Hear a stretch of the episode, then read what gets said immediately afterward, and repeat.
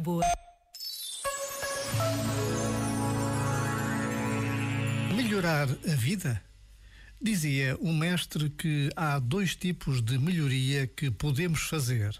Para uns, a melhoria passa por reformar a prisão em que se encontram. Com pequenos retoques aqui e ali, a prisão fica mais confortável e suportável. Mas há outro tipo de melhoria que podemos fazer, dizia o mestre. Podemos ganhar consciência da prisão em que vivemos e perceber como sair dela. Em vez de suavizar o que nos prende, podemos largar a prisão e começar a viver de uma maneira nova. Já agora, vale a pena pensar nisto. Este momento está disponível em podcast no site e na app.